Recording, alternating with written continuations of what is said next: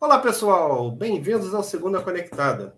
Eu sou o Cleison Teixeira e tenho a honra de receber a sexagésima convidada do canal. Então, a gente está aqui fechando mais uma volta do ponteiro aí do, do canal. Então, a gente passou dos 50, agora chegamos nos 60. Então, 60 entrevistados. Bem-vinda, Paula. Tudo bom? Oi, Cleison, boa noite, tudo ótimo. Boa noite para quem está com a gente também, né?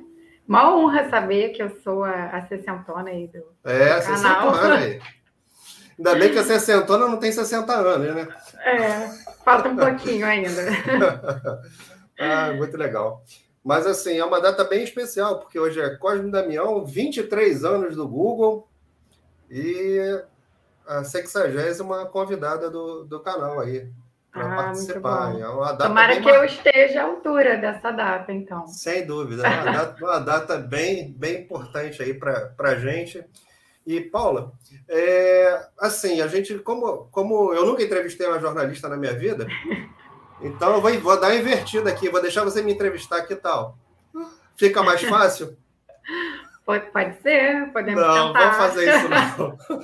Aqui hoje quem está na cadeira do feio é você. Você ah, que vai falar que eu ia sua... escapar, tá vendo? Ah, não, negativo.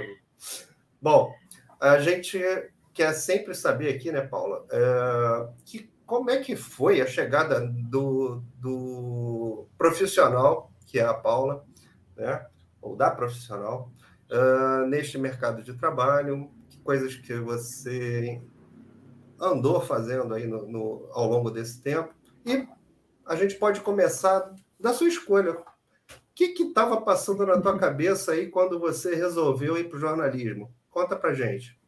É, essa é uma ótima pergunta, porque eu não tenho ninguém na família que seja jornalista. Meu pai é engenheiro, você conhece, minha mãe professora, e é isso. Na escola eu sempre gostei muito de ler, de escrever. Eu fui uma criança bem extrovertida, eu gostava de participar de apresentação, pedia sempre para ler as coisas, até em igreja. Eu nem frequento mais igreja hoje em dia, mas quando eu frequentava igreja, eu gostava de ler na igreja.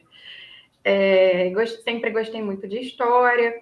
Enfim, foi chegando aquela época do vestibular. É, você tem que escolher, né? Alguma coisa para você fazer, ainda muito jovem. Uhum. E eu gostava também de acompanhar alguns jornais, acabei escolhendo jornalismo. Bom, essa é a história que eu me lembro, tá? Uhum. Por que, que eu estou dizendo isso? Porque eu, outro dia, né, sempre coloco nas minhas redes sociais algumas coisas sobre o meu trabalho, bastidor. E aí tem uma menina que estudou comigo no, na alfabetização é, foi, foi da alfabetização até a quarta série, então imagina, muito novinha, né? Uhum. Na quarta série eu tinha 10 anos. E aí teve um dia que ela escreveu para mim: caramba, é muito legal ver você trabalhando com jornalismo, porque eu lembro de você falando que queria ser jornalista. Então, tem. Aparentemente, desde a infância eu já tinha essa vontade, mas é uma coisa que eu realmente não me lembrava. Tinha uma lembrança mais, assim, é, relativamente recente uhum. de ter feito a escolha no vestibular de uma forma mais racional, através das minhas afinidades, né, com as disciplinas da escola e com o que eu achava que eu gostaria de fazer no futuro, mesmo sem conhecer muito bem como era a, aquele mercado. Mas é, é, uma profissão que todo mundo acaba conhecendo um pouco, né? Está muito presente no nosso dia a dia. Quer dizer, a gente acha que conhece. A gente acha que conhece, mas é. assim é bem diferente, né? Quando você vai para dentro de um jornal. É, agora, assim, você estava falando da, da, da, questão de que, de repente, né, estava lá no seu subconsciente essa história de, de, de, ser jornalista. Se é que existe esse, esse relato, ele é verdadeiro, vamos acreditar que ele seja verdadeiro lá do sua colega, né? Sim. Por causa da questão da, da do, do, lado lúdico, lá da, da, da nossa memória, que acaba atrapalhando um pouco. Mas, assim, supondo que isso seja realmente tenha acontecido, né, de alguma forma ficou marcado lá na sua é, jornada né, inicial ali e fez com que você decidisse isso no, no, no seu vestibular. Né? Agora, é, quando você começou essa faculdade de jornalismo efetivamente, você viu que tinha algum alinhamento real com aquele, com aquele desejo de, de, de que você, do quando você começou, ou você se surpreendeu e se apaixonou mais depois disso? Como é que foi isso?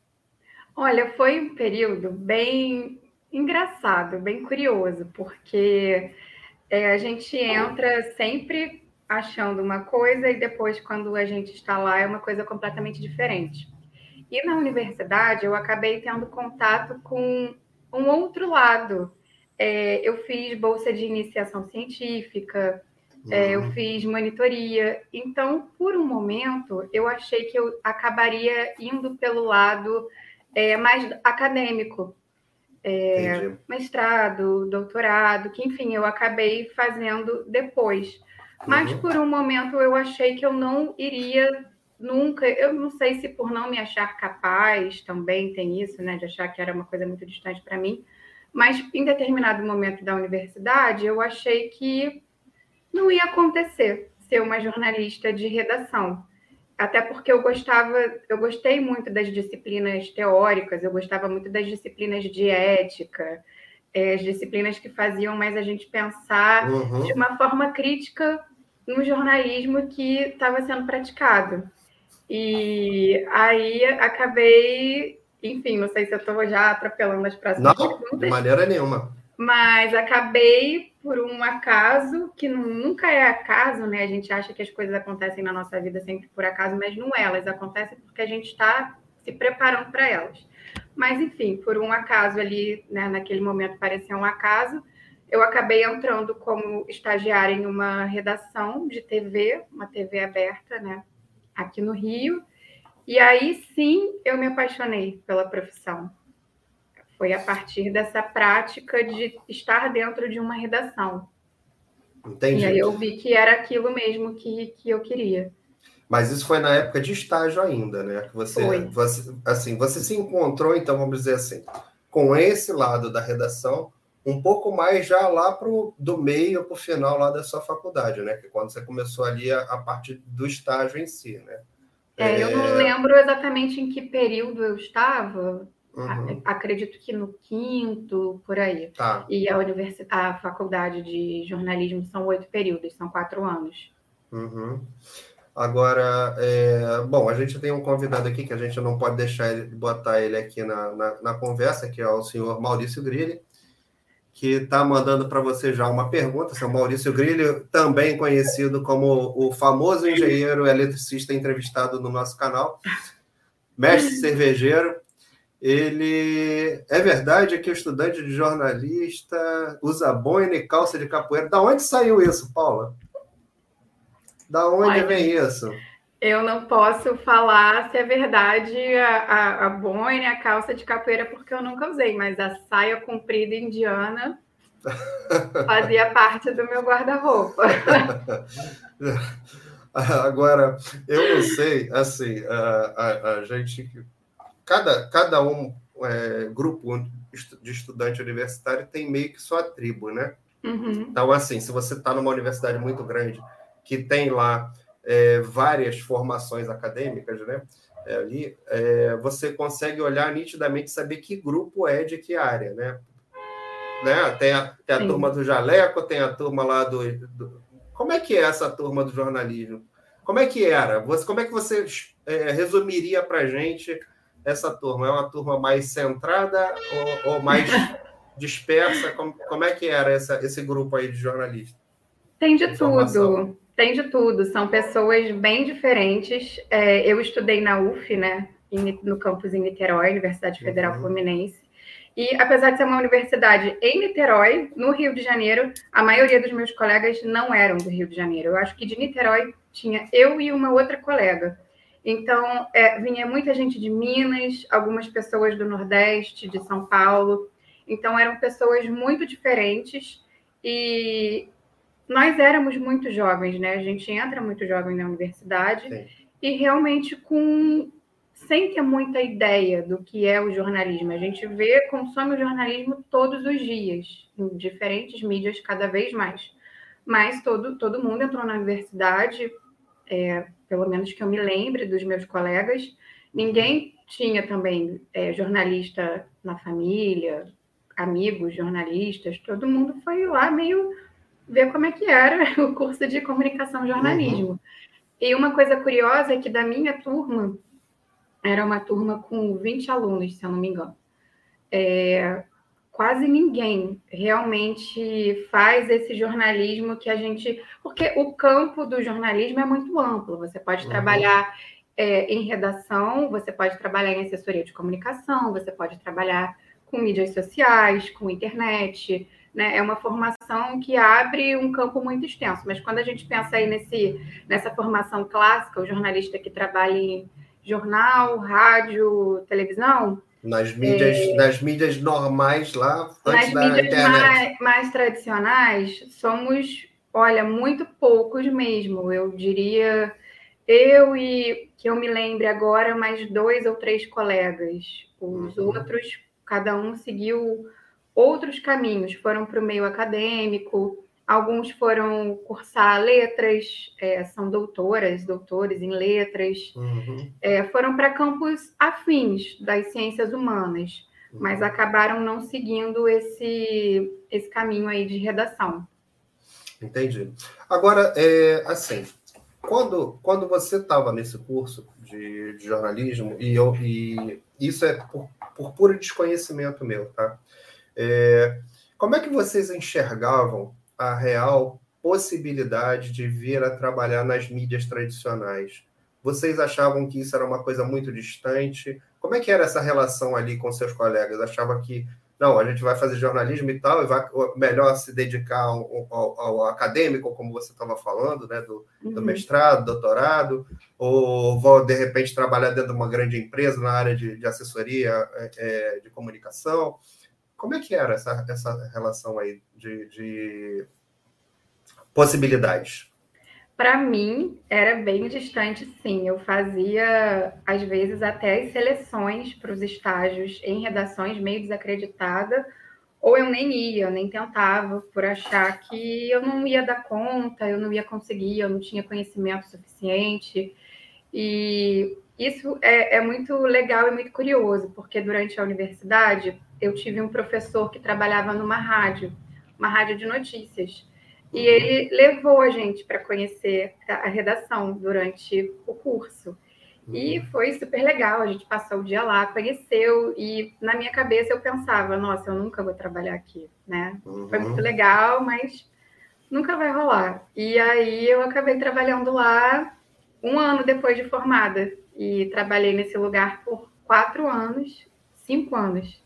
Uhum. E fui, foi uma experiência, eu acredito, né, que tenha sido bem sucedida. Eu cresci muito como profissional, acho que eu consegui também colaborar para a empresa e essa, isso é muito legal, né? Acho que essas experiências da gente, enquanto estudante, poder ir às redações, conhecer os profissionais, é, ver que são pessoas como a gente, né, que também tiveram inseguranças quando eram estudantes uhum. e têm como profissionais. A gente não sabe tudo enquanto jornalista. A gente também tem várias dúvidas todos os dias, o dia inteiro. Então, é. foi, foi isso, bem importante para mim. Isso que você está falando assim, é, é, bastante interessante, até porque uh, uh, o que a gente ouve muito aqui no, no canal, né, no Segunda Conectada, é justamente o a mesma impressão de quem começou em qualquer outra profissão. Então, assim, a, a, a, aquele desejo de, pô, não, no momento que eu fui fazer o estágio, quando eu fui lá conhecer uma empresa, é, é basicamente uh, o, o que a gente fala do, do abismo que há entre a academia e o, o mercado de trabalho, né? Uhum. Então, assim, uh, essa visita, ela é fundamental para poder trazer a pessoa para a realidade. Falar assim: olha, cara, o cara que está ali é um cara que estudou que nem você, trabalhou que nem você, foi fazer o estágio, correu atrás e que de repente ele só caiu nessa, nessa empresa por acaso. Isso. Né? Mas é, tinha uma outra possibilidade qualquer para ele, mas acabou que nessa que ele, que ele se encaixou. Muito bom. Uh, bom, Maurício mandou uma outra pergunta aqui, Maurício Grilli. É, qual é a grande diferença para o jornalista entre o jornalismo de rádio e o televisivo, eu acredito, né? Sim. Olha, são muitas diferenças, mas eu acho que a principal delas é que na televisão você tem a imagem, é, você tem a imagem ao seu, a seu favor, e mas também um grande desafio, é um desafio a mais, né? Você não pode perder, imagina, você não pode perder a, o avião se chocando nas torres gêmeas, é, você não pode perder um governador que é preso algemado. Então, é, isso é, é, muito bacana, porque você tem a imagem, uhum. e no rádio o desafio é justamente o oposto. Você não tem a imagem e o seu desafio é descrever para o ouvinte aquela imagem que você está vendo. E isso, essa, essa questão do rádio, né, acaba te auxiliando também depois quando você vai vai para a televisão. E a televisão, né, por ter essa questão da imagem, eu trabalho, sempre trabalhei com cinegrafistas, com repórteres cinematográficos, uhum. é, e como envolve essa questão da, da imagem, esse entrosamento ali é, entre a equipe é, é, sempre muito importante. O rádio, claro, você tem, pelo menos né, na estrutura que eu trabalhei, o, o uhum. motorista, que também é super parceiro, né?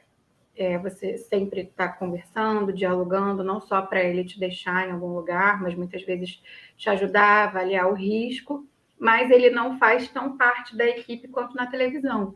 Na televisão é um repórter, um auxiliar, né, um assistente, e o uhum. repórter cinematográfico. E aí é muito importante que esse trabalho seja muito alinhado, para que nada se perca, para que a imagem seja informação, para que a sua informação ajude o repórter cinematográfico a, também né, tá ligado. E, enfim, é, acho que é isso, acho que deu para entender, né? Sim, perfeitamente. É, eu tenho uma curiosidade é, com relação à chegada no mercado de trabalho, e você estava me, me colocando aqui é que você não teve a oportunidade de trabalhar, antes da gente entrar ao vivo, né? Você não teve a oportunidade de trabalhar com a mídia impressa. Então, eu vou uhum. perguntar em relação às mídias que você já trabalhou, né? É, se você fosse escolher uma forma de chegada ao mercado de trabalho, você acha que seria interessante começar por onde? Pela internet, pela rádio ou pela TV? Por onde você acha que deveria ser o início da, da, da jornada do jornalista? Ah, eu tinha uma outra pergunta antes, né? Eu esqueci, vou começar por essa. Isso, boa. Começa por é, essa. Eu, eu acho que não tem, não tem, não tem resposta certa.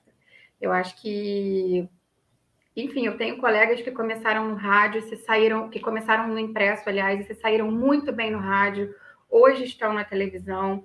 É, tenho colegas que fizeram o caminho contrário, passaram pelo rádio é, hoje são excelentes repórteres, passaram pelo impresso primeiro, aliás, e são excelentes repórteres da televisão. Tem muitos casos, aliás, se você for ver grandes jornalistas televisivos, muitos deles começaram em jornalões, né, que a gente chama de uhum. jornalão, aqueles uhum. principais jornais impressos tradicionais do país. Então, eu acho que não tem muita resposta certa principalmente agora com a internet, né?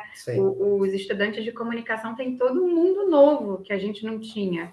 O TikTok, o Instagram, o Reels Sim. do Instagram, aqui o que a gente está fazendo, né? Sim. Live. Eu estou aqui, eu tô aqui dando uma de jornalista, nem sou jornalista. não, um excelente entrevistador. é, então, acho que não tem uma resposta certa, e eu acho que a resposta certa é, sempre está é, disponível a transitar, não só entre os meios, como também entre os assuntos. Claro que é muito legal se especializar, é um diferencial, mas é uhum. é importante também é, saber transitar. Acho que esse é, é pelo menos para mim, tá? Na, uhum. minha, na minha experiência profissional, uhum. a, a grande chave é flexibilidade. Eu sou uma pessoa flexível, eu, eu me encaixo, eu gosto de, de me adaptar, de fazer coisas novas, diferentes. E eu acho que o mercado exige isso também, cada vez mais do, do profissional de comunicação. Então, acho que não tem não tem muita resposta certa, não. É o que você quer fazer. Você quer trabalhar impresso? Pô, então corre atrás de fazer um estágio no impresso, que com certeza vai, vai pintar uma legal. oportunidade vai ser bom, né? vai ser bom, até porque o impresso tem aquele romantismo, né? Trabalhar é. numa redação, ver seu nome assinado, pô, o cheiro do papel. É. Mas também, é se você quer televisão, vai, vai te dar. Televisão e o rádio, né? Te dão muita. Ainda mais por nesse esquema ao vivo, dá muita sagacidade, você segura qualquer perrengue. Então, acho que essa questão de qual meio começar não faz muita diferença. Tanto acho, né? faz. Né? Beleza. Falando em segura qualquer perrengue, então já vem aí um perrengue para você, ó. Leandro Falcão já precisou se defender de algum se defender de ataques com viés de gênero? De gênero. Olha, que eu me lembre, não. Mas eu, eu percebo que os ataques. O jornalista, ele hoje em dia é muito atacado, né? De todos os lados. Mas, mas eu percebo que o ataque, quando é destinado a jornalistas mulheres, são mais agressivos. As pessoas se sentem no direito de comentar a nossa aparência, a nossa roupa, fazemos comentários assim que não. Né, não que a gente não, não, são tão comuns quando vêm homens. E, enfim, se uma jornalista mulher comete algum equívoco, pisa na bola, né, faz algum comentário meio nada a ver, eu acho que geralmente o, a repercussão, o, o comentário, os ataques tendem a ser sim mais agressivos.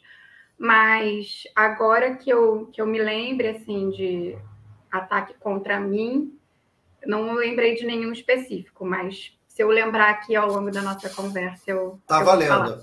Tá valendo. A memória, a memória aqui pode funcionar no seu ritmo. Fica tranquilo, então, tá? Perfeito. Tem problema. Se lembrar, daqui a pouco a gente para tudo e volta. Não, também não, não, aqui não tem esse problema.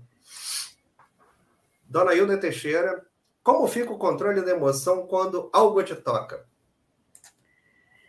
Olha, eu acho muito importante o jornalista também ser ser humano, né? Eu acho muito ruim e é uma coisa que me incomoda quando eu estou ali no automático da notícia, dando a notícia e eu mesma vejo que aquilo, de certa forma, naquele momento não me tocou, porque às vezes eu vou até tentar lembrar de algum exemplo prático. É, lembrei de um exemplo prático. Teve uma juíza que foi morta a facadas no ano passado pelo ex-marido. Uhum. Uhum. E aí, ali no, né, quando chega a notícia e você dá a notícia, você fala, você sabe que aquilo é impactante, que aquilo é sério, é dramático, mas às vezes está ali no meio do seu dia a dia, né? Infelizmente, temos muitas notícias ruins. Infelizmente, tem muito mais notícia ruim do que notícia boa para dar, né? Sim, e aí quando você chega em casa, às vezes, que você pensa, gente, mas isso é muito absurdo, isso é, é, é muito errado, né? É, é uma tragédia muito grande.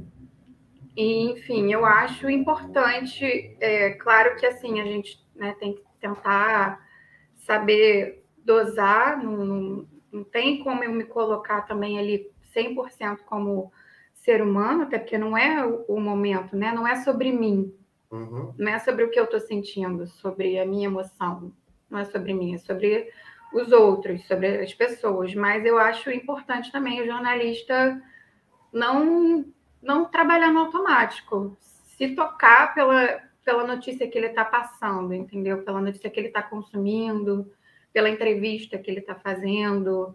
Senão, senão, né, não. Você não bota a máquina para fazer, né? Você é. não bota uma máquina para dar notícia, né? Senão não, não faz sentido. O Roberto Nonato, ele mandou para cá uma pergunta que ela é parecida com, com essa, então uhum. deixa eu ler aqui para você. É como não deixar que as tragédias diárias nos levem à perda da sensibilidade e, ao mesmo tempo, conseguir transmitir a informação de modo fiel? Que eu acho que é isso que você estava falando, né? Um, um pouco disso que você estava falando aqui para a gente. Que Acho é que o Roberto Nonato saberia responder melhor que eu. Roberto Nonato grande é um cara... jornalista, meu grande parceiro, me ensinou é.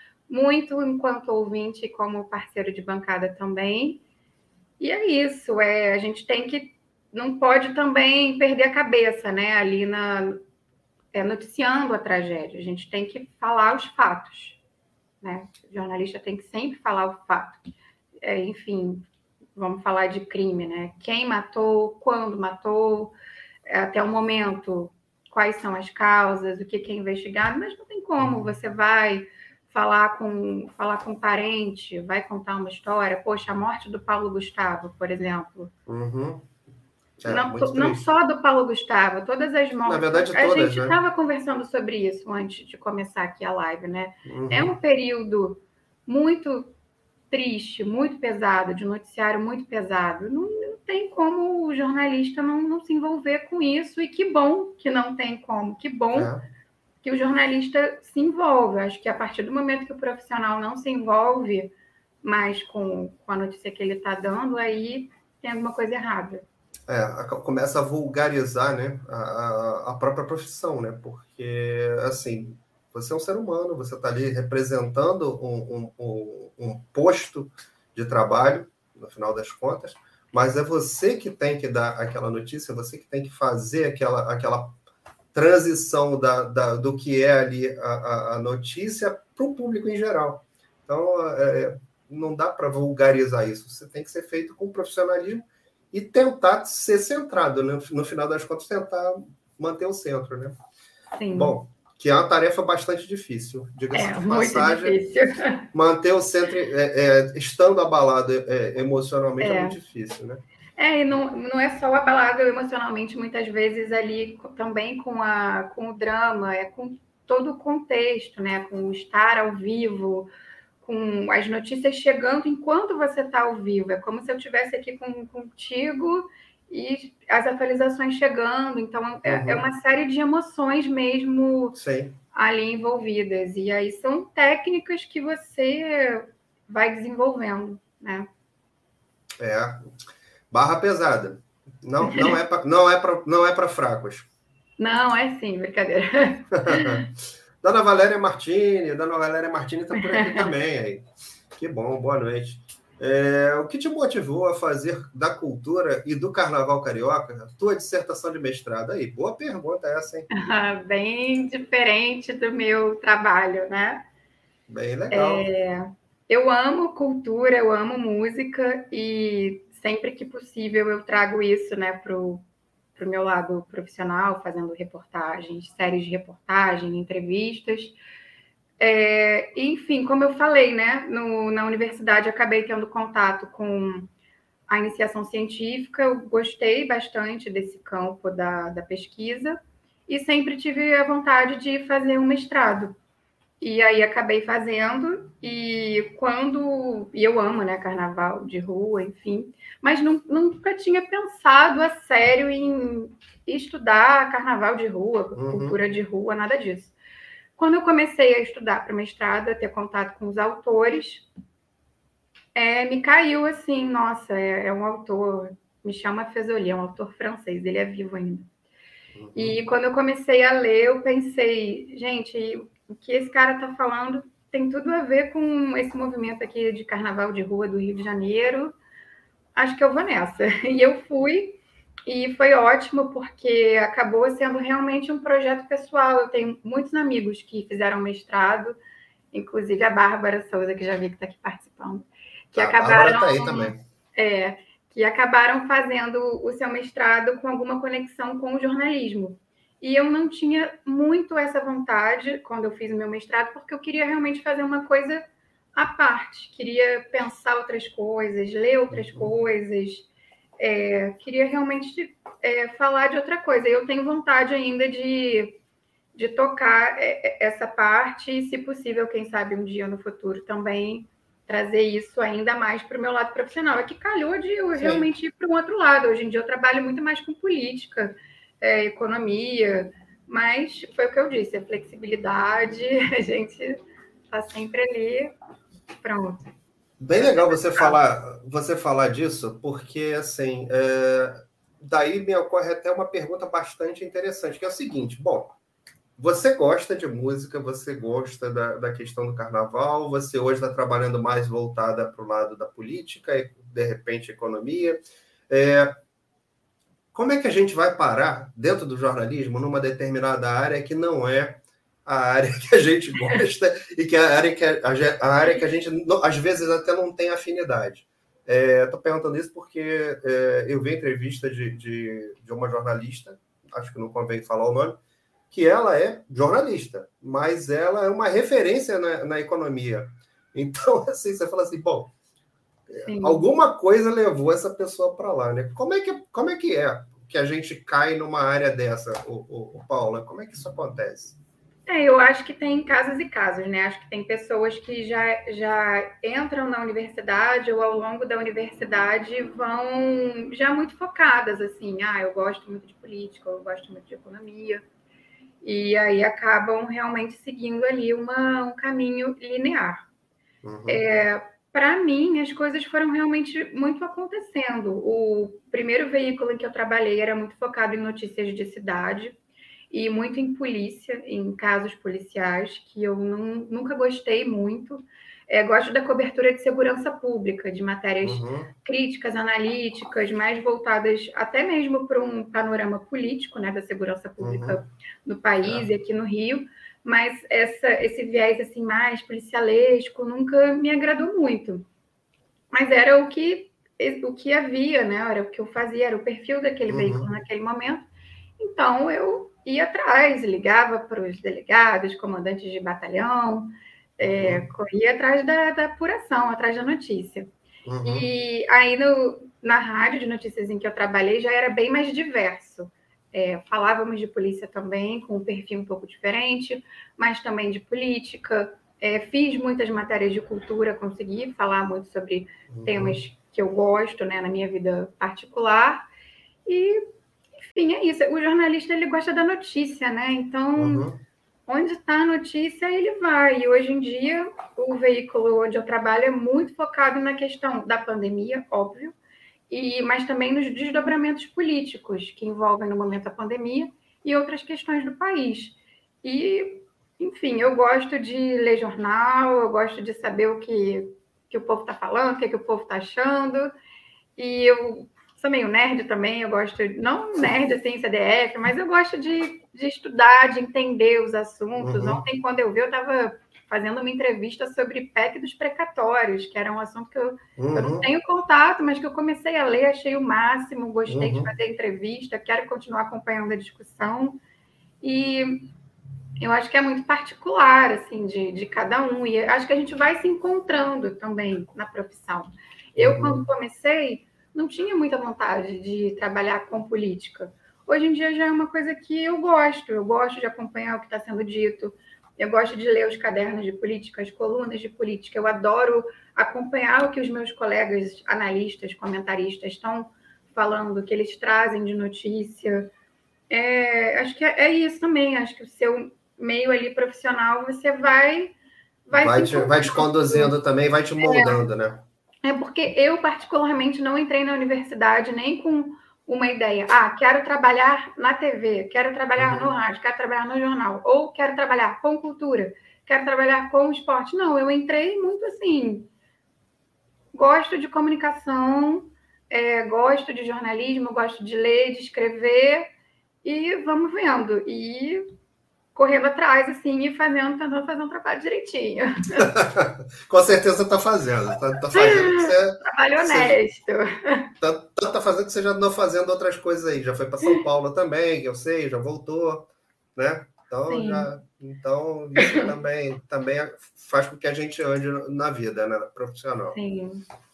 Douglas Queiroz, boa noite. Gostaria de saber quais os profissionais que te inspiram dentro do meio jornalístico. Boa pergunta. Ah, legal essa pergunta. Olha, vou falar dos meus amigos que estão participando aqui. Roberto Nonato, gente, um grandíssimo jornalista. Tremenda referência. Meu colega pela segunda vez. Bárbara Souza, a melhor jornalista de também. saúde que eu conheço. É, excelente, uma, nossa, uma repórter excelente mesmo, mesmo, mesmo. Acompanho o trabalho dela. E vou falar também de alguns outros colegas. É, o Márcio Gomes é uma grandíssima referência para mim, como âncora, como repórter.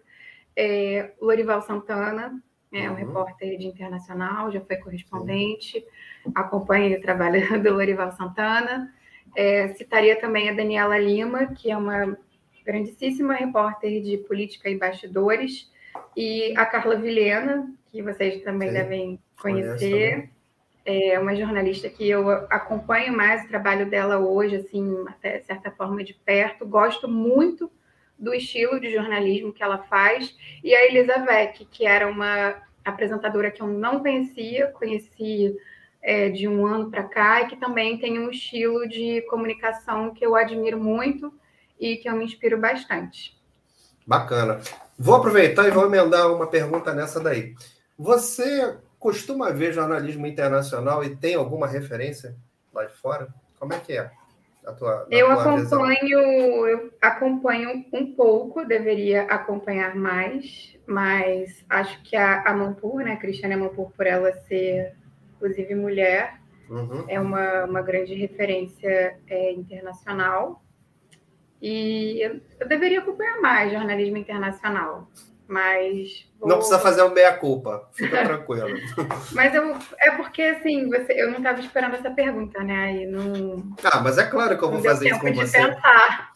Eu não, mas, mas, eu não assim, se preocupa, de... não, que eu não faço, eu não faço isso de maldade, não. Eu faço assim, puramente de, pronto, de, curiosidade. Assim, de pronto, eu falaria, falaria dela, assim, mas com certeza tem, tem outras pessoas, é que eu não estou lembrando agora também. Não, tranquilo. A gente não está aqui para fazer. para julgar ninguém. Nem para julgar ninguém. Mais curiosidade minha mesmo, e eu, eu, de vez em quando eu, eu, eu vou perguntar. É, bom, já que a gente falou da Bárbara, né? Então vamos botar a Bárbara aqui na jogada. Né? Bárbara Souza, boa noite.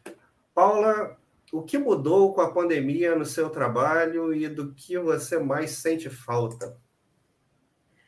O que mudou? Tanta coisa mudou, né? Mas, ao contrário de alguns colegas, acredito que até a Bárbara, que começou a trabalhar em home office, eu nunca parei durante a pandemia. Eu comecei a pandemia como repórter de rua, então eu estava em campo todos os dias. É, inclusive, né, quando começou aqui no Rio, todas as restrições, eu estava na rua, eu dei a notícia de que o Cristo Redentor, Pão de Açúcar, iam fechar. É, então, o que mudou, tudo mudou, né? Tudo mudou.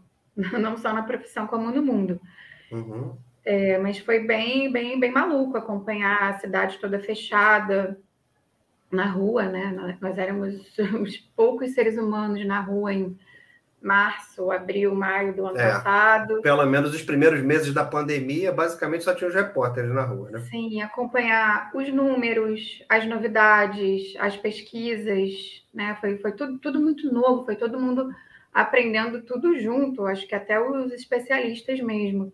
E a questão da máscara, né? É, quando começou a pandemia, ninguém usa, usava máscara, não era uhum. recomendado ainda, não era obrigatório a gente ainda entrava no ar sem as máscaras, e aí depois a gente começou a entrar no ar de máscara, e foi aquilo que eu estava falando. Ali no automático, ah, tá, tudo bem, estou entrando no ar de máscara, é isso. Só que aí você chega em casa e você para para pensar, gente, isso é muito surreal. Eu estou cobrindo uma pandemia, estou vivendo uma pandemia, estou entrando na, na TV ao vivo com uma máscara no rosto e aí você começa a pensar o quanto tudo é muito surreal, né? Mas, mas mudou tudo, assim, mudou tudo.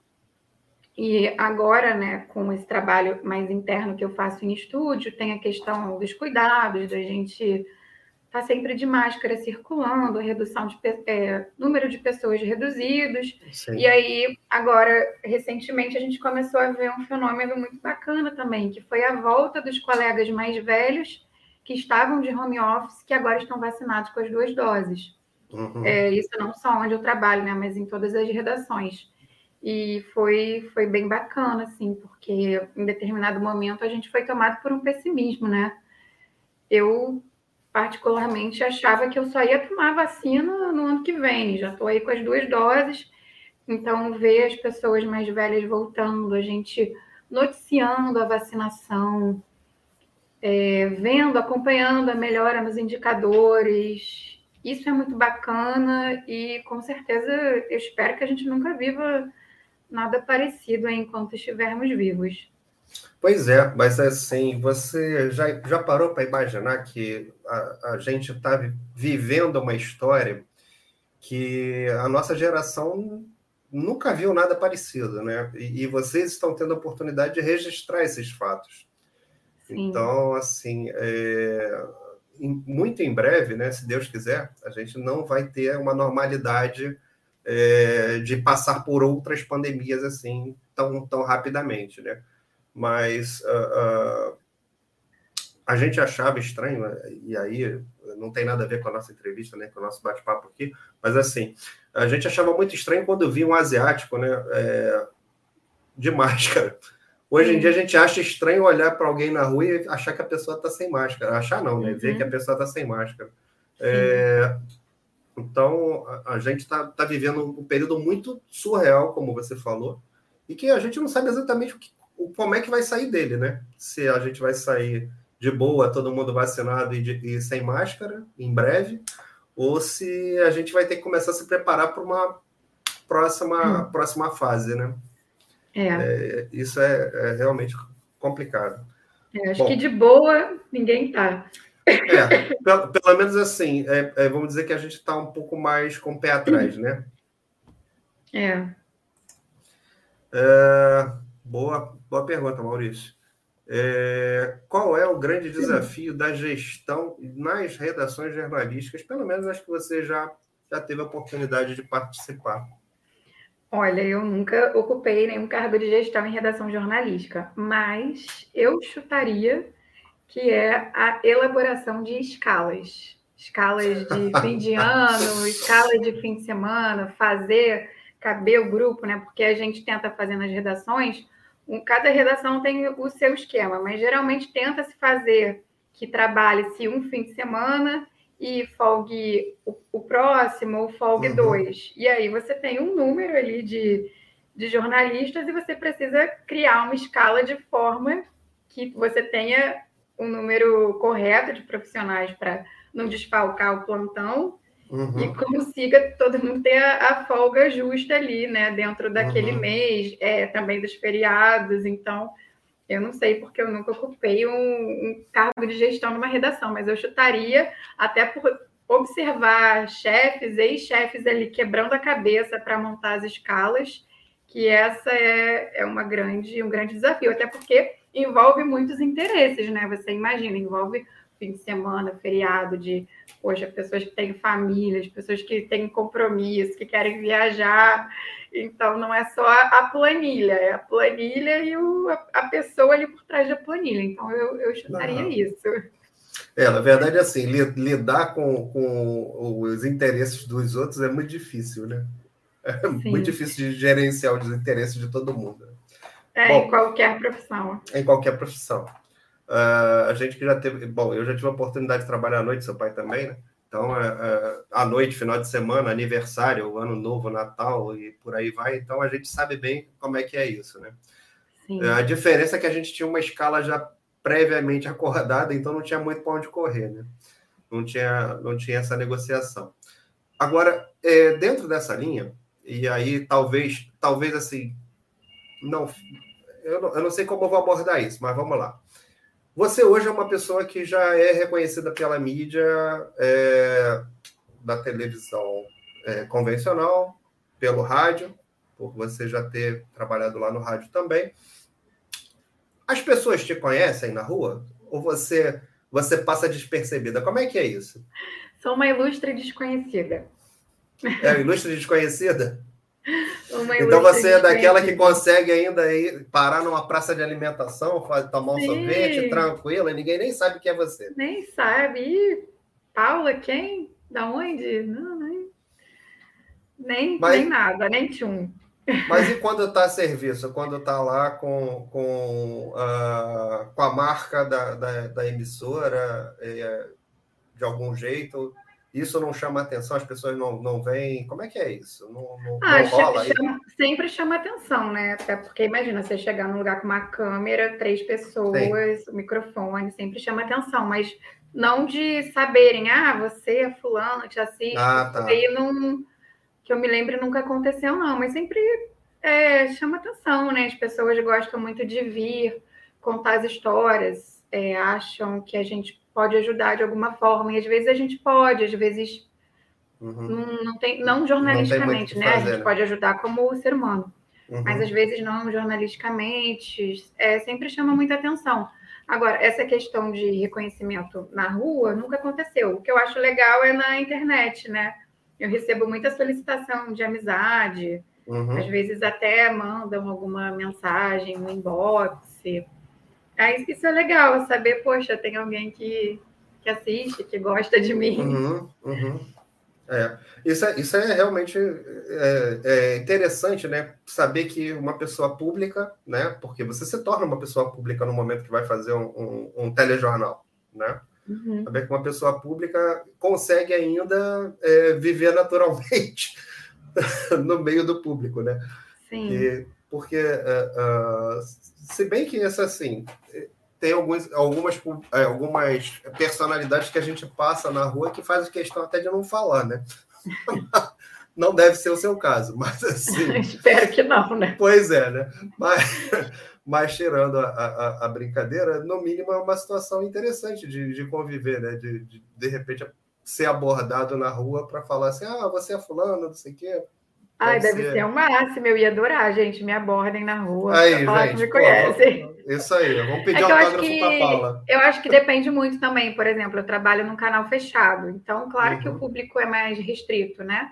Uhum. E agora, imagina um, um repórter, um, principalmente um apresentador de jornais, imagino que até lo, locais mesmo, né? Jornais assim, uhum. de cidade e tal, são muito mais conhecidos. Eu tenho colegas que trabalham em afiliadas no interior né, do uhum. Rio, e aí eles falam, cara, lá eu era celebridade, todo mundo sabia quem eu era, me chamavam para entrar na casa, tomar café, comer bolo. Ah, isso é muito legal, gente. A gente gosta de um carinho também. Todo mundo não, gosta de ser bajulado, né, Paula? É, não por uma questão de vaidade, né? Claro que vaidade sempre tem em qualquer profissão, é do uhum. ser humano. Mas é, é legal isso, assim. É... Ah, teve um dia que a gente estava numa cobertura, era alguma operação Lava Jato, e estava toda a imprensa reunida na frente de um prédio, esperando uhum.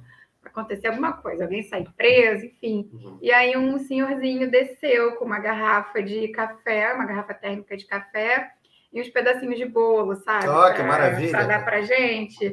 Ah, essas coisas são, são muito bacanas. É muito legal quando acontece isso. E é isso, às vezes as pessoas fazem isso mesmo sem reconhecerem a gente da televisão. Mas vem que a gente está trabalhando, até porque não, não é um trabalho glamouroso, né? O trabalho do repórter é meio fio, fome, vontade de ir no banheiro.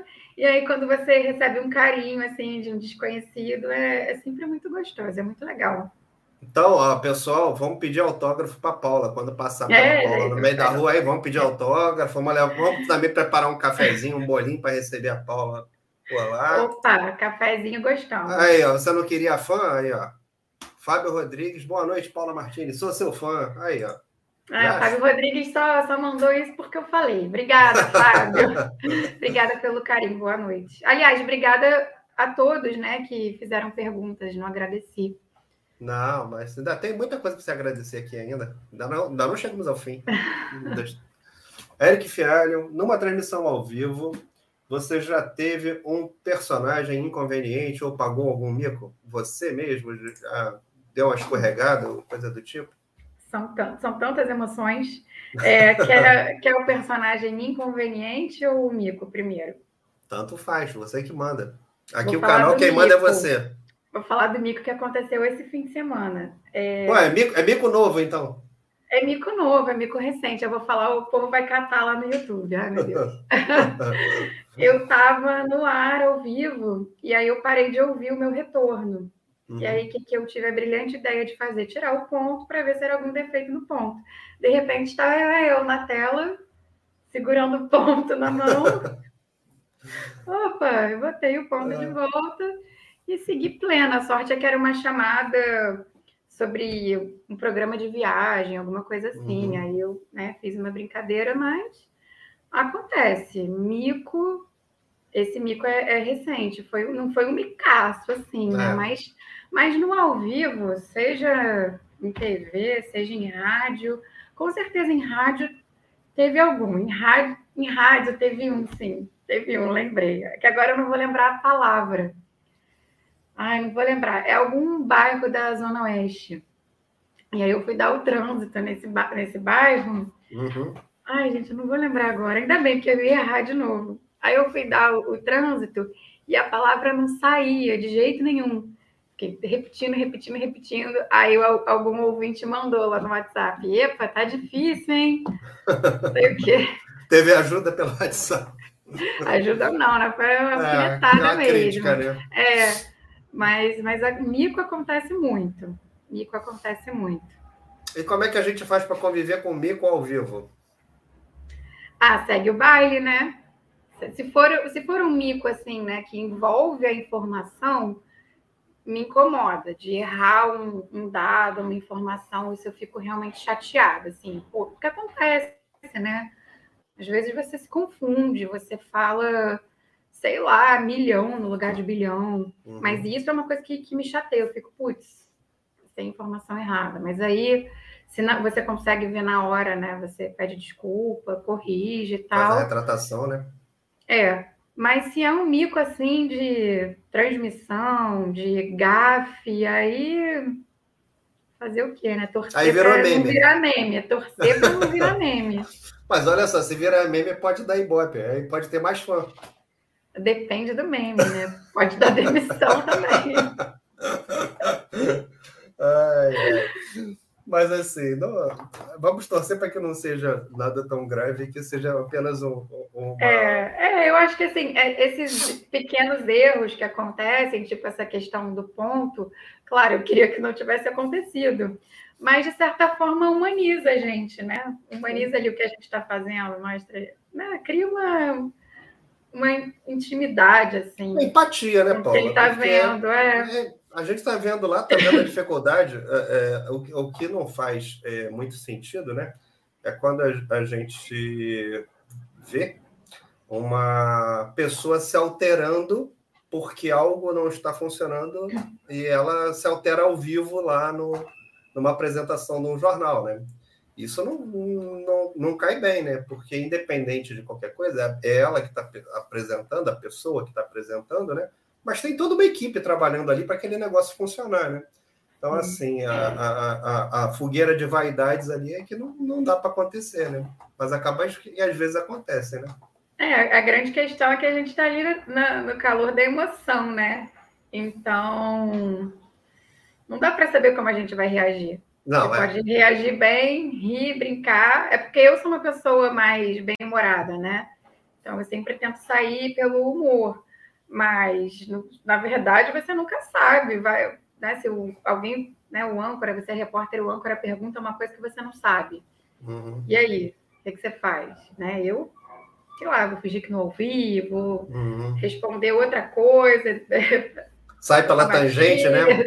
É, mas aí. Sai pela tangente, se não der para sair pela dia tangente. bom, fica bravo, é difícil se não der para sair pela tangente, sai pela paralela, né? Sai por, é. sai por outra. É. Mas, mas assim, é, é, é, é, bem interessante isso, e eu até queria te perguntar se. É lógico, assim, você fica à vontade para falar, se não se sentir à vontade para responder também, não, não tem problema. Mas assim, hum. existe muita vaidade no, no meio jornalístico? E assim, tanto faz ser rádio, TV, enfim, nessa, nessa, nesse grupo de, de profissionais existe, existe isso muito, em muita quantidade? Olha, eu sempre, eu sempre trabalhei em lugares muito tranquilos, em que as pessoas eram muito acessíveis, sem muita, muita frescura. Então, eu não tenho muita experiência com essa questão da vaidade, não. É, mas eu acho que tem em qualquer profissão, em uhum. qualquer meio. Né? A gente estava falando, inclusive, da, da academia, né? É uhum, é também sim. um ambiente com muita vaidade. Sim.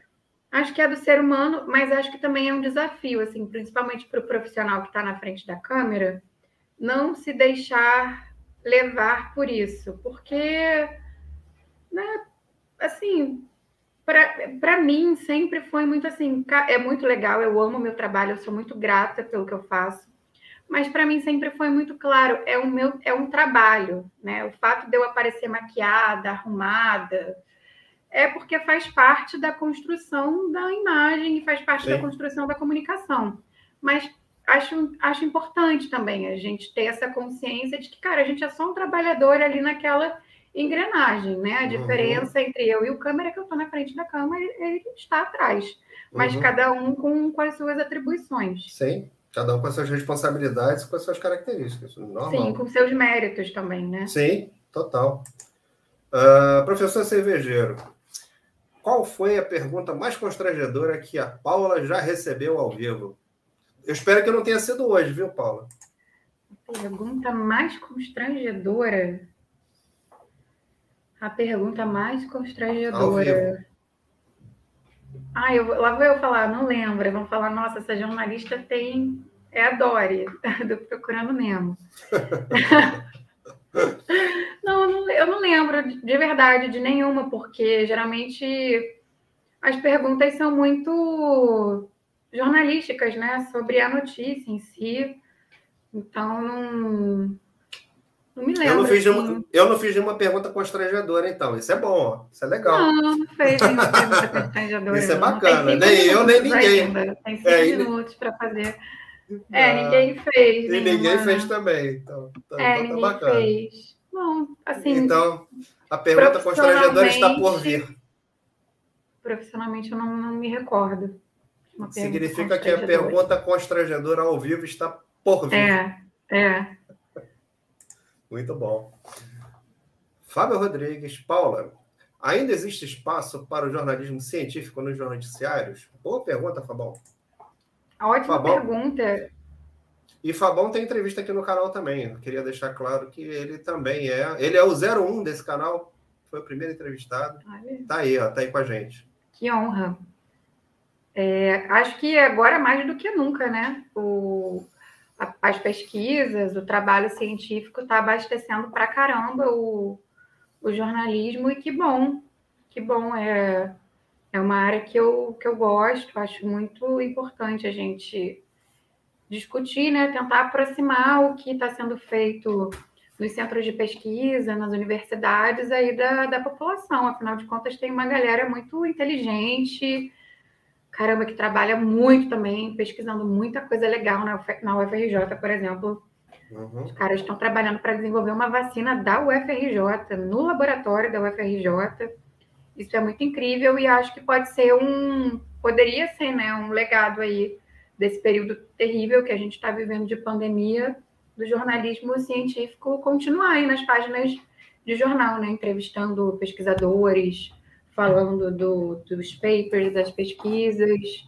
Acho que não sei, acho que não, acho que não havia muito espaço, né? Mas acho que agora, eu, pelo menos o que eu vejo dos jornais, uhum, uhum. É, impressos e televisivos, acho que a gente tem, tem tido muito espaço e as pessoas estão muito interessadas nesse tema.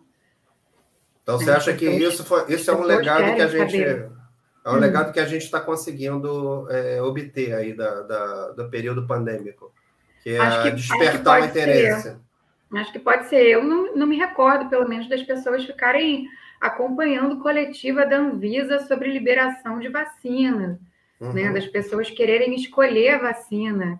Né? É a sommelier é, de vacina, é, né? Sommelier de vacina que não faz sentido, mas que é reflexo de uma busca ali também das pessoas quererem saber o que, que é cada vacina, como cada vacina é feita, de onde vem cada vacina. Então, acho, acho bacana, acho que é uma coisa que a gente podia continuar dando espaço assim, para o jornalismo científico. A gente tem cientistas maravilhosos aqui no Brasil, né? É, sem dúvida. Pesares. Sem dúvida, a gente tem, é, é, com toda a limitação de investimento né, que a gente tem, dado o tamanho do país, né, dada a quantidade de gente que a gente tem aqui nesse, nessa terra, é, a gente consegue produzir coisa muito boa ainda aí na, na, uhum. na ciência, do modo geral. É, Mário, Mário Bittencourt fez uma pergunta aqui que a gente mais ou menos já transitou por ela. Gostei foi da figurinha do Mário aqui. O Mário tem uma figura bem bacana aqui, que é um, que é um tremendo de um hambúrguer sendo comido aqui. É, em que momento separa a emoção do momento jornalístico, que eu acho que tem um pouco a ver com aquele assunto que a gente falou um pouco atrás, né?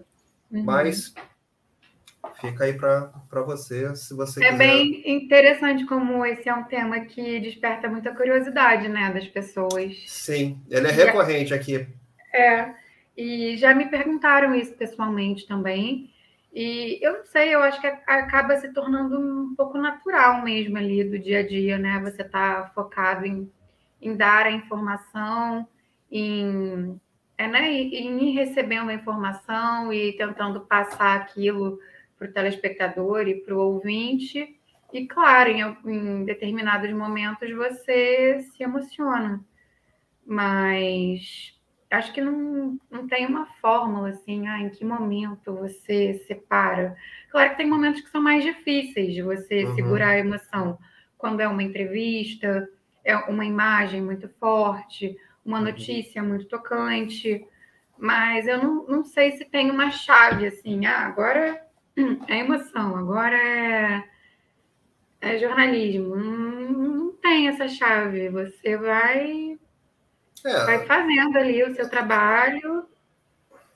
É isso e... que eu ia falar. É um trabalho, né? Que ele precisa é. ser feito e que a, a, a, gente tem que aprender a lidar com as emoções da mesma forma que qualquer outra pessoa lida. A única diferença é que você vai ganhar uma câmera pela frente, né?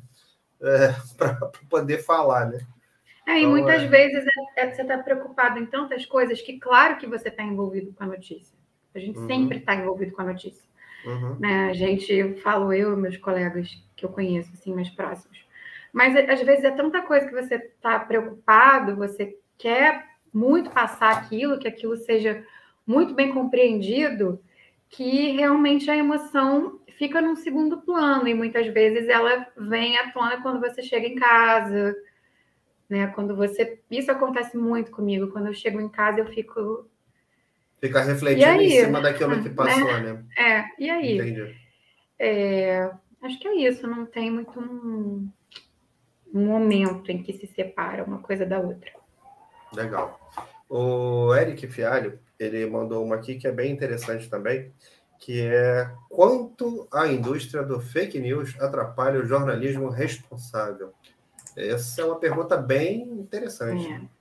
É mais um desafio, né, que a internet, a tecnologia trouxe para a gente.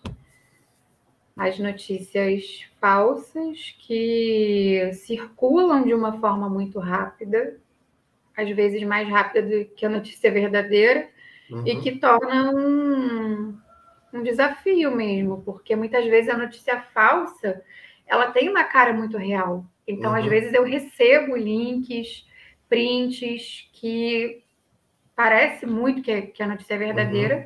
e aí você tem que ir lá pesquisar, é, não só na internet, né? Dependendo é, da seriedade do assunto, nesse momento que, em que a gente está vivendo agora, é, acionar mesmo as fontes, né? Uhum. Enfim, as pessoas que estão envolvidas, seja a pessoa que é alvo da fake news, ou pesquisadores que podem ajudar a entender se aquilo é verdade ou mentira. Então é, é mais um desafio, porque muitas fake news acabam, as pessoas acreditam naquilo ali, acabam virando verdades e não, e não são. E a gente tem que estar constantemente desmentindo, né, aquilo ali.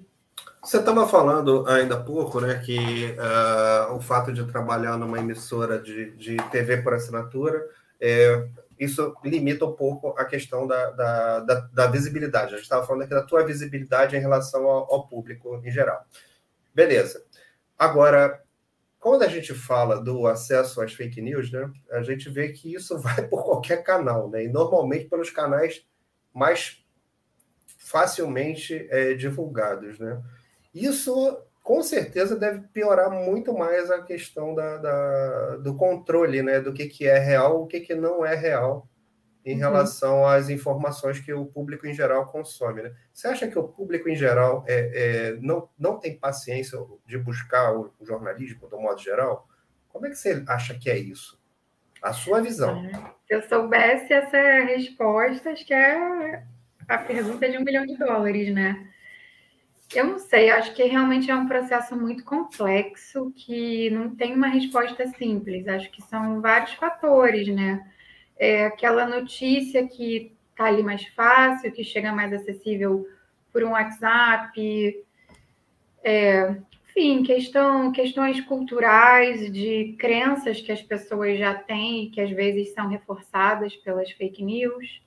É, talvez uma questão educacional mesmo, né? As uhum. pessoas não têm acesso à educação formal, né? Enfim, é, acho que são, são muitos fatores. Não, não acho que a resposta é simples e por isso é um tema tão difícil, né? Sim. Por isso é tão difícil combater as notícias falsas, porque é, é muito complexo. E acho que a gente aqui no Brasil também está aprendendo a, a lidar com isso, né? Isso está vindo muito forte agora, veio junto com a, a, pandemia também, vieram muitas fake news.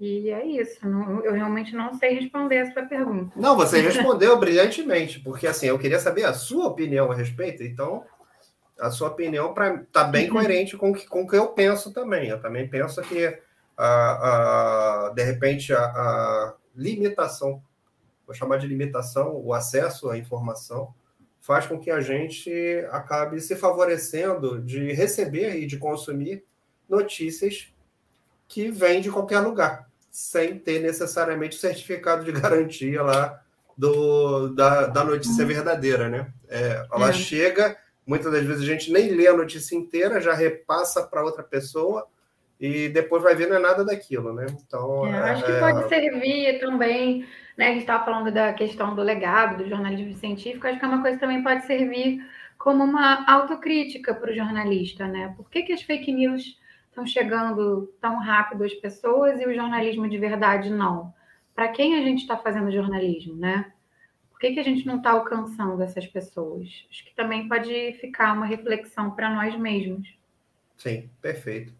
É, o Mário Bittencourt colocou aqui para gente o fato do espaço jornalístico ter direcionamento segregado em algumas mídias sensacionalistas atrapalha o jornalismo sério com base em fatos? As famosas chamadas sensacionalistas, que é o que ele está colocando aqui para gente. É complicado, né? É complicado tenso. porque as pessoas clicam. É as pessoas clicam nas famosas chamadas sensacionalistas. E aí você clica, você está dando visualização, está é, tá motivando, tá consumindo né? aquilo ali, aí, enfim, as pessoas anunciam. É realmente, mas, mas atrapalha, né? Claro que atrapalha, Sim. porque aí cria-se talvez uma ideia de que todo jornalismo é sensacionalista, né? Pode acho que a gente vive um momento complexo do jornalismo aqui no Brasil. Sim. De descrédito, enfim. Então, acho que sim, acho que atrapalha, sim, com certeza. Legal, Paula, mas vamos falar de você. É, quero saber o seguinte: você faz alguma outra coisa além do jornalismo? Por exemplo. Não, estou falando de trabalho, você faz é, trabalho voluntário, trabalho. você estuda, você tem alguma religião. Como é que é o mindset da jornalista que não está fazendo jornalismo? Vai para o bar tomar cerveja com seu pai, fazer, fazer cerveja, fabricar cerveja, que eu sei que ele fabrica cerveja. Como é que é isso aí? Conta para mim. O jornalista adora ir para o bar falar de jornalismo, né? É, então, sim, vamos ao bar beber cerveja é, religião não sigo, não tenho. É, enfim, fui batizada, fiz primeira comunhão, mas no momento não, não sigo nenhuma religião. Estou aí tentando entender o nosso papel nesse universo. E trabalho voluntário não estou fazendo, mas inclusive quem está assistindo a gente quiser é, indicar alguma ONG, alguma organização, é uma coisa que eu tenho vontade de, de me envolver mas não, não desenvolvo nada. Gostaria, enfim, já pensei em algumas coisas que eu gostaria de fazer. É... E é isso, assim, no momento, como estamos vivendo um momento muito complicado, eu tento na, no meu tempo livre. Claro, a gente está sempre consumindo notícia, né? Uhum. Eu tenho no meu celular os aplicativos de todas as. Todo, da mídia onde eu trabalho, de outras mídias. Então, eu passo o dia recebendo notificação, né, vendo o que está acontecendo, é, mas eu tento também ter momentos de escape, praticar esporte, ouvir música, eu gosto muito de ouvir ah, música. Isso é legal. É, eu gosto muito de ler, eu, eu gosto muito de ler assuntos afins com jornalismo, mas eu também gosto de ler coisas que não tem relação com o dia a dia, né, do, do factual jornalístico. Então, por exemplo, o último livro que eu li foi uma biografia da Nara Leão. Uhum. Ah, legal. Tô, é. Então, assim, então, significa que o teu é negócio é, é estudar e, e, curtir cultura, né? É, do modo geral, né? É, é, pensar em cultura. Porque Nara Leão, falar sobre carnaval, né? A gente está é. falando aí do, do, do, quem gosta de escutar música, então, assim, tem a ver, tudo a ver com, com, com os temas, né? É, o meu tempo livre é basicamente cultura, né? Além de séries, enfim. Porque também a, a pandemia modificou muito, né, o nosso lazer. E aí acabou se tornando uma coisa mais de dentro de casa. E aí agora, recentemente, eu comecei a fazer esportes, também é uma coisa bacana, principalmente para a gente que vive nessa uhum. esse meio estressante, já é estressante por si só. Você imagina, você tá o dia inteiro ao vivo com as coisas que acontecem no, naquele momento, tendo que ser noticiadas, já é naturalmente estressante. Agora sim, se tornou sim. muito mais. Então é importante também. Mas é isso, é o que eu faço. Bem legal. Agora, tem uma pergunta aqui pessoal para você, que eu não sei se eu devia fazer, mas eu vou fazer, né? É, o Eric Fiari está perguntando o seguinte, ó. Já começa assim, pergunta pessoal. A Paula consegue não estar maquiada e produzida? Sempre. Eu só estou maquiada e produzida porque eu mantive a minha maquiagem para participar aqui da live do Clayson, né, gente? Ah, que legal. Ia participar de qualquer forma, mas sempre, até eu nunca fui muito assim de, já que é pessoal, né? Eu nunca fui muito de andar muito arrumadona, maquiagem não, mas faz parte da, da TV, né? Uhum. Você não pode estar brilhando, você tem que estar bem, porque até porque se eu aparecer na TV do jeito que eu me visto normalmente, as pessoas não vão prestar atenção no que eu estou falando, vão prestar atenção na minha roupa, no meu é. cabelo descabelado, nas minhas olheiras. Então, é, é, faz parte ali da, da construção da mensagem. Mas eu, eu nunca curti muito, assim, nada contra, só um gosto pessoal uhum. mesmo, né? Eu sou mais mais despojada e justamente quando eu não estou na TV aí que eu não quero mesmo tá maquiada e produzida, porque eu já passo ali oito horas do dia dessa forma, então quando eu não estou lá, aí realmente zero. É na, verdade, isso é, na verdade, isso é disfarce, né, que você usa, né, para ninguém te reconhecer, né? É. Você se produz todo. Não, esse Depois anda mais à vontade. Para poder se disfarçar aí no meio do povo, né? Muito bom. Uh, vamos lá. O que, que vem a ser, na sua cabeça, sucesso? Essa pergunta é boa. Sucesso, para mim, hoje, é você conseguir conciliar o que você ama é, profissionalmente, porque acho importante a gente ter projetos pessoais profissionais, mas saber conciliar e conseguir conciliar isso com a sua vida particular. É, seja o que for a vida particular para você, seja passear com o seu cachorro, seja ficar com a sua família, seja viajar, seja estudar, seja fazer trabalho voluntário. Para mim, sucesso é você encontrar esse equilíbrio entre fazer o que você gosta, ser um profissional dedicado, apaixonado pela sua profissão, mas conseguir ter a sua vida particular e ser feliz na sua vida particular. Muito bom. Muito bem. Tem mais uma pergunta de jornalista aqui para você. Ó. Qual foi o fato jornalístico mais difícil que tiveste que cobrir ou realizar? Tiveste, que tiveste que cobrir, assim, denuncia de onde vem né, a pessoa, né? Sim. Cara, foram tantos, porque né, eu sou jornalista no Rio de Janeiro, então você pensa, tanta coisa que eu já cobri. Olha, eu vou colocar aqui é, um, uma cobertura que foi bem extensa, que foi o desabamento daqueles prédios na Musema, na zona oeste do Rio. É, eu fui né, em loco, foi bem difícil, porque a gente chegou lá as coisas ainda estavam acontecendo, o resgate ainda estava acontecendo. Uhum. Era um local que eu nunca tinha ido. É, a gente estava na redação e de repente veio a notícia. Era, é, é, um local que fica um pouco distante de onde, de onde era a redação. a gente ainda, né, demorou. Eu moro perto. Vai... Eu moro perto, tá vendo? Sim. Pra mim é tranquilo. Podia dez... ter mandado você. Podia ter me mandado. Em 10 minutos eu tava lá, pô. Sim. É, esse foi, foi um dia muito desafiador. E mais recentemente a gente teve também uma, o afastamento né, do governador aqui do Rio, Wilson Witzel. Uhum. Foi um dia também que eu trabalhei muito. É, é, muito curioso, assim, eu queria ter vídeos desses bastidores, porque a gente chegou na porta da Polícia Federal, acho que quatro e meia da manhã, é, já havia né, é, fontes já avisando que poderia acontecer alguma coisa, e de fato aconteceu. Então eu comecei esse dia bem cedinho e terminei também não tarde, né? Porque a gente tem um esquema de, de rendição, mas um, um pouquinho depois do meu horário, e no ar o tempo inteiro. É, são coberturas em que tudo é notícia.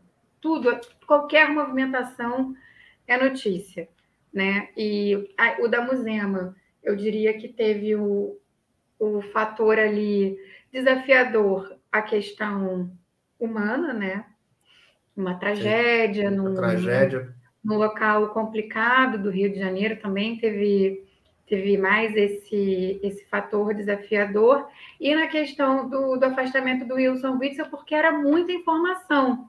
Então, você recebia ali, é, em tempo real, a, a, a, denúncia que veio da Procuradoria-Geral da República, a decisão do STJ, os endereços que eram alvos, e a, a informação de bastidor de policiais que estavam lá dentro, de como que, que eles foram recebidos. Então, é, foram, assim, dois momentos muito, muito, muito desafiadores da, da profissão até agora. Uma sobrecarga muito grande, né? É, não, não, não os únicos, né? É, uhum. É, houve um outro também, lembrei agora, que esse foi, foi bem puxado, gente. Não sei como eu não, não, não tinha falado desse ainda, que foi o incêndio no Ninho do Urubu, que matou ah, crianças e, e adolescentes. É. É, e aí também foi, é muito difícil, porque é um momento que você tem que estar no ar o tempo inteiro, plugado o tempo inteiro, porque tudo é notícia, e ao mesmo tempo com todo aquele tato de abordar, né? Os pais uhum. que estão querendo saber se os filhos estavam lá, se não estavam. É, essa foi, eu tinha esquecido dessa, mas também eu colo, eu acho que eu colocaria o ninho do urubu primeiro, é, o Ninho do Urubu foi a, a pior, foi a pior, uhum. foi a pior.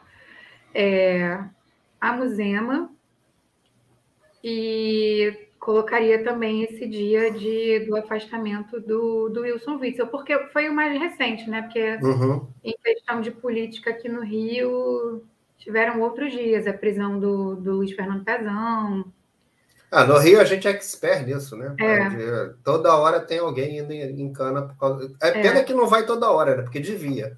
Mas, é Mas... É, sempre, é sempre desafiador, né? Porque não é, é só noticiar, foi preso. Sim. Você tem que explicar, você tem que entender, você tem que ler. E a gente recebe os documentos, né? As denúncias uhum. são grandes, as decisões são grandes.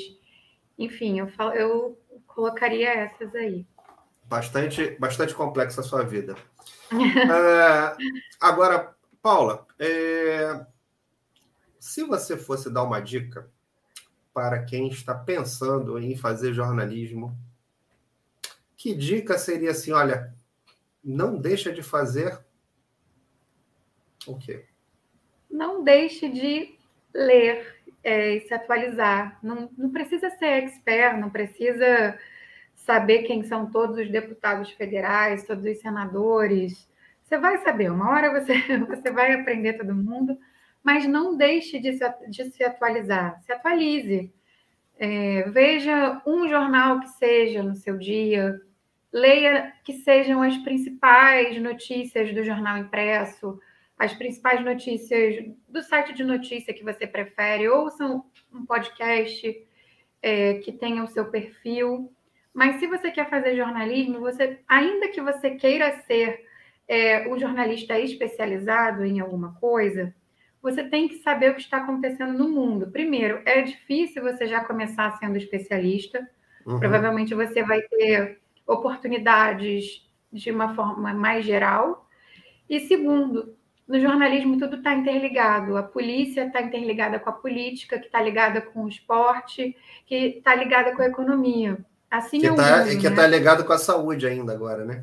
E que está ligada com a saúde. Assim é o mundo. As coisas estão uhum. interligadas. Então é muito, muito, muito importante para o pro profissional saber saber o que está acontecendo no, no país, pelo menos no país, né? Você está começando, se ainda é muito jovem, né? Vamos começar pelo menos aqui é, no Rio, no, no, Brasil. Tenta se antenar e conversar com jornalistas. Se você acha que é isso que você quer, tenta conversar com jornalista, é, assistir lives como essa, porque é, eu realmente entrei na, no jornalismo sem ter muita noção de como era o, o mercado de trabalho. Se eu soubesse um pouquinho mais, talvez tivesse sido mais fácil. Então, pesquisem. A pergunta também para fechar, para a gente ir encerrando aqui o nosso bate-papo. E se você tivesse que escolher agora, que você já passou alguns anos aí na sua profissão, não, vou, não precisa dizer qual é, qual é o tempo, né? Você ainda voltaria uhum. lá e escolheria o jornalismo? Sim, sim, eu amo o que eu faço. É, tem dias e dias, né? Tem dias que a gente se questiona, se pergunta, mas eu amo a minha profissão. É, não é fácil, a gente trabalha fim de semana, feriado, nem sempre somos bem remunerados e reconhecidos, mas eu amo o que eu faço. E hoje em dia eu gosto muito do que eu faço e dos cenários, né, dos horizontes que acho que me estão abertos dentro da profissão. Então eu uhum. faria assim, tudo de Muito novo. legal. Muito bom, Paula. Bom, a gente está chegando ao final. Se a gente quisesse pedir para Paula deixar um recado. Paula quer deixar recado para alguém? A hora é essa. Para alguém, ah, para os meus pais, claro, maravilhosos, que mesmo não, né, não tendo ninguém na família como jornalista, acho que sabiam até mais do que eu na época que não era uma profissão simples, mas nunca, nunca falaram um ai, sempre me apoiaram, sempre acreditaram. Então, só tenho a agradecer mesmo aos meus pais. Queria mandar um beijo para eles. E a todo mundo que participou com a gente aqui, eu estava bem nervosa. eu sou tímida, é, sou tímida para falar de mim, das minhas experiências. Então, obrigada para quem participou e para quem não participou também, apenas assistiu. E quem não, quem não participou aqui ao vivo vai ter oportunidade de ver o programa que o programa vai ficar disponível, daqui a pouco ele está na íntegra aí disponível no YouTube. Também vai estar disponível em podcast, então o Segunda Conectada está disponível no YouTube está disponível em podcast, das, das plataformas em geral aí, para quem quiser. E quem quiser falar com a Paula, procura a Paula no LinkedIn. Procura a Paula. Pode procurar, perdão, pode procurar no LinkedIn, no Twitter são as redes que eu uso mais profissionalmente. Instagram eu mantenho fechado, porque eu uso mais para coisas pessoais, mas se forem amigos em comum, do Cleison, do meu pai, pode adicionar lá assim que a gente conversa e vocês vão ver um pouquinho também dos bastidores, é sempre legal. Isso aí, bem legal. E se tiver, quiser entrar em contato com a Paula, manda recado para cá para Segunda Conectada, se tiver com dificuldade de, de achar ela por aí manda recado para cá que a gente sabe como é que faz para sua mensagem chegar nela. Então, manda, manda recado para cá. Bom, gente, queria agradecer a Paula por ter dado a oportunidade da gente conversar. É, não vou falar entrevistar, porque seria um sacrilégio de minha parte, mas de conversar aqui com a Paula. E agradecer a todos que puderam participar também, junto com a gente. Dizer que Semana que vem tem outro entrevistado para bater um papo aqui com a gente. Muitíssimo obrigado a todos. Cuidem-se. Fiquem bem. Grande abraço, gente. Tchau, tchau. Tchau, boa noite.